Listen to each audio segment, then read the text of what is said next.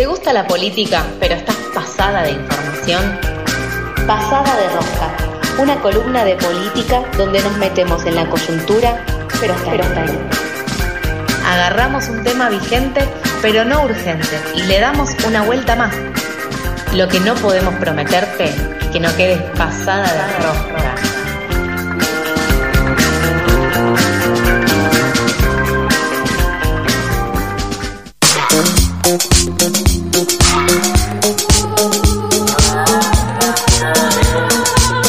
Llega el momento del análisis político, ese que yo no puedo dar porque no soy Nacho Marchini y porque yo no soy periodista como Nacho Marchini. Buen día, Nacho. Yo soy animador radial, como diría Daniel Tonietti. pues lo que intento hacer. No, no, no, estoy, estoy tratando de ser periodista. Veremos, veremos cómo sale. Está bien, yo soy eh, digno y aceptable en mi rol de llevar el aire y vos sos muy bueno con el análisis y muy completo porque quiero destacar en vivo que mientras todo esto sucedía yo estaba siendo urnero, Ajá. vos estabas siendo periodista mandando información chequeada. Sí, estaba como el, el gatito del GIF con el teclado golpeando Sí, sí, como ahí- loco. ahí. Con todos los grupos de WhatsApp, sí, sí, viendo qué sucedía. Este, Bueno. bueno. nada, vamos a hablar de lo que sucedió ayer. Eh, Intenso. elecciones paso, domingo 13, eh, un resultado bastante sorprendente. Si bien había buenos guarismos para Javier Milei en, en casi todas las encuestas, lo ubicaba más cerca del 20%, terminó sacando el 30%, en un principio cuando se Total. comunicaron los datos, un 32%, que después cuando terminó el conteo de la provincia de Buenos Aires, ahora está en un nivel del 97% de las mesas escrutadas, Sí.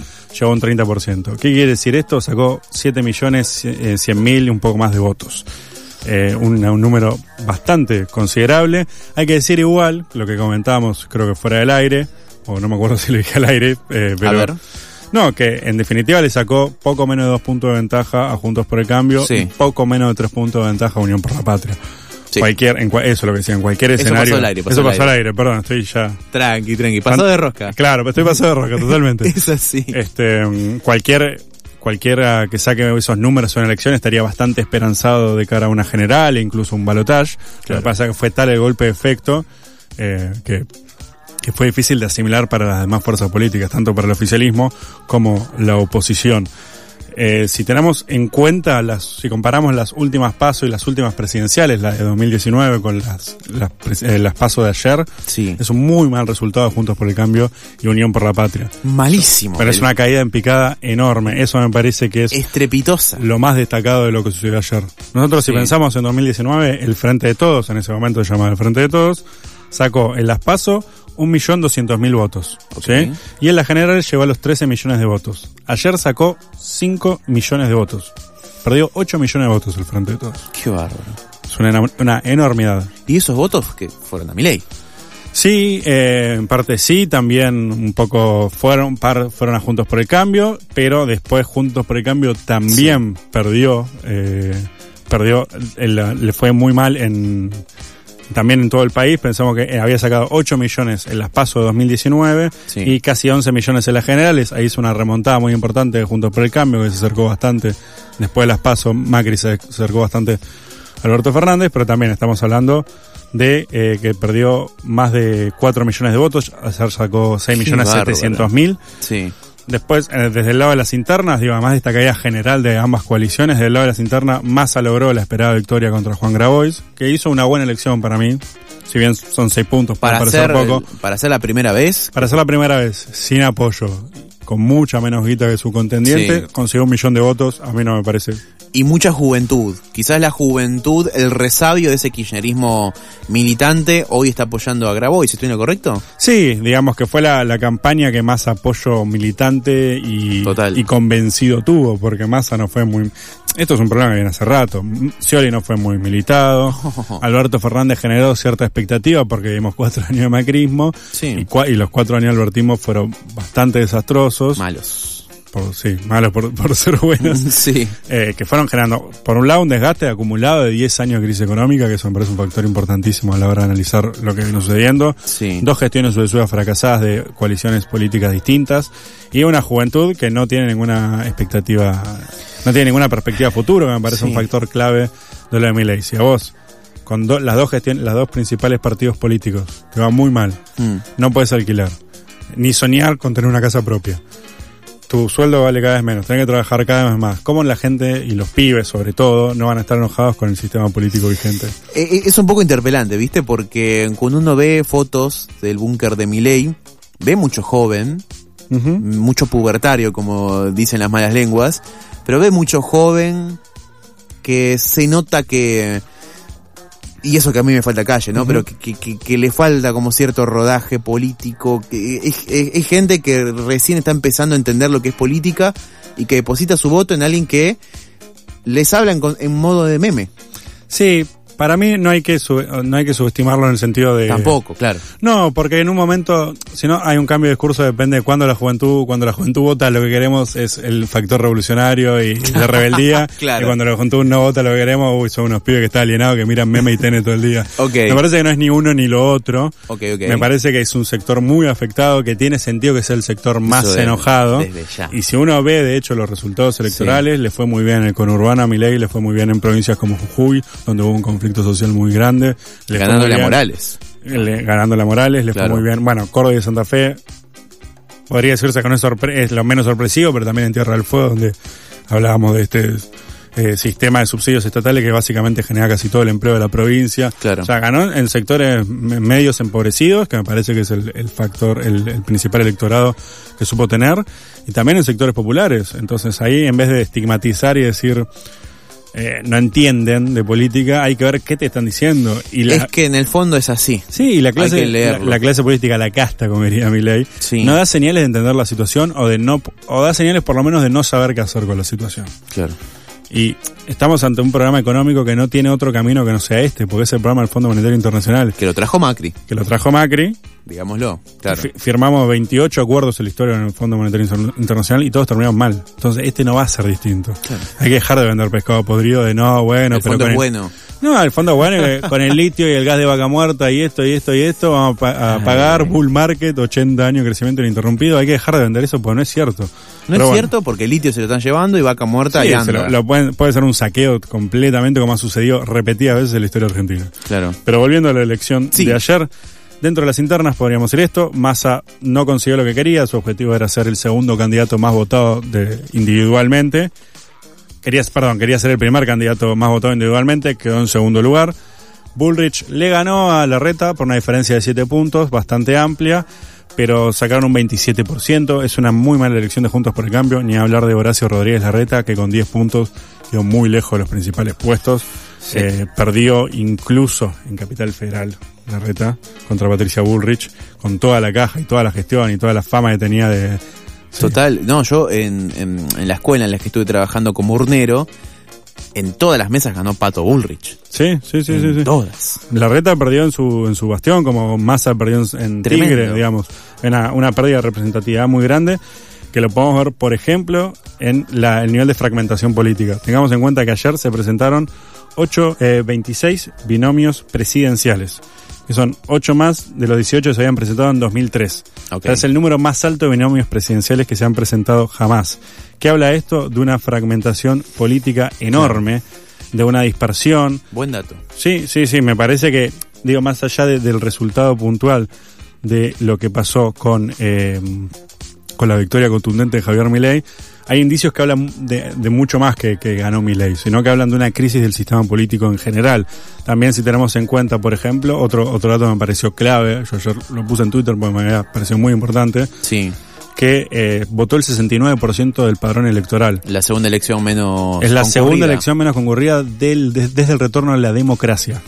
Cayó Claro. siete puntos con respecto a las PASO 2019, o sea, un millón y medio de personas menos fueron a votar, es un montón de gente. Un montón, sí. Las PASO históricamente siempre, siempre, siempre han tenido menos concurrencia que las generales, pero si uno toma todo el histórico de, de elecciones, es una caída muy, muy grande. Sí. Y, perdón, su- sumo otro dato.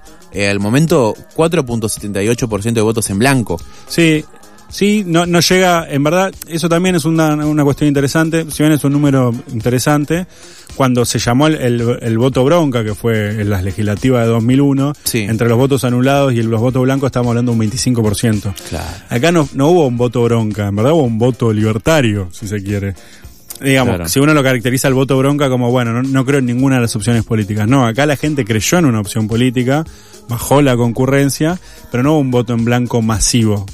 Y que, que también, eh, si bien en algunas provincias sí se expresó en las, en las votaciones a gobernaciones, por ejemplo en Tierra del Fuego sacó el 20% del voto en blanco, a nivel nacional no, no fue un, un voto masivo en blanco, sino con una baja concurrencia, lo cual es más preocupante incluso, porque cuando uno vota en blanco o anula el voto, por lo menos va a la urna, pone el sobre vacío o pone una feta de salame o pone una foto de una boleta de Sofi Maschio como candidata a, presidenta. La lista 88-7, por supuesto. claro, la lista 88-7 de FM La Tribu. claro. Pero por lo menos toma toma parte del acto legislativo del acto democrático. El no concurrir es directamente a mí no me interesa, porque no creo que nada de lo que estoy haciendo me sirve.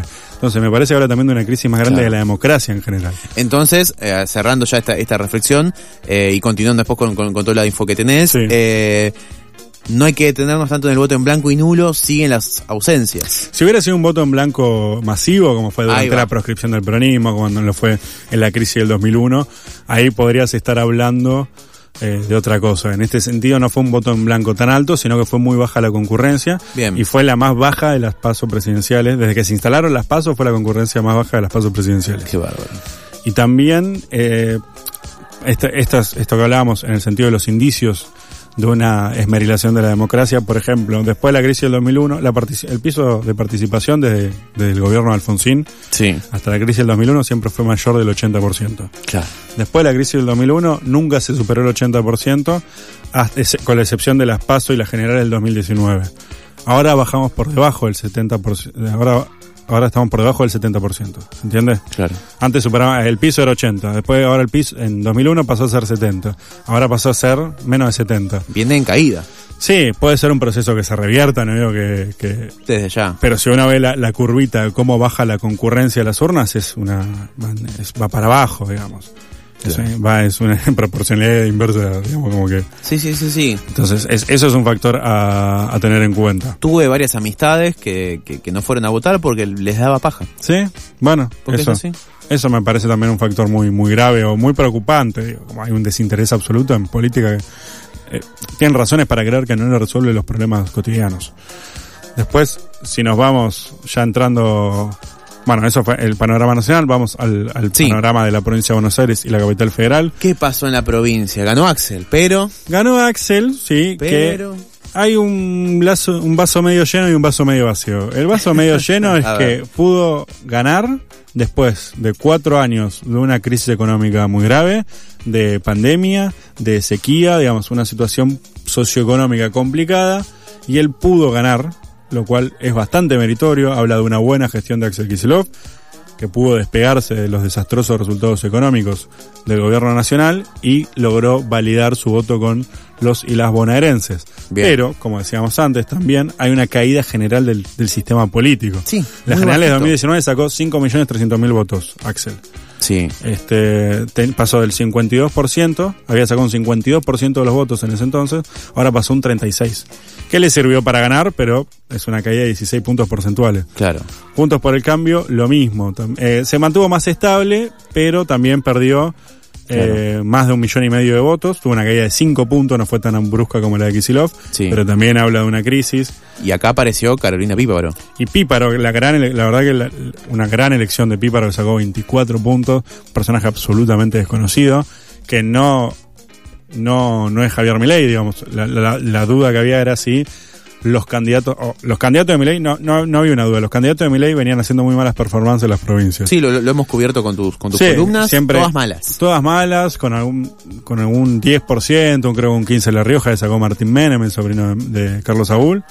Sí. Pero muy malas elecciones. Entonces estaba la duda. Bueno, Capital Federal, provincia de Buenos Aires, los dos distritos electorales, de los dos distritos electorales más importantes del país, ¿cuáles son los resultados de Milei? La verdad, los 24 puntos de Píparo, una persona completamente desconocida y que no es Javier Milei, claro. habla de una elección excelente por parte de eh, la Libertad Avanza, también en la provincia de Buenos Aires. Claro.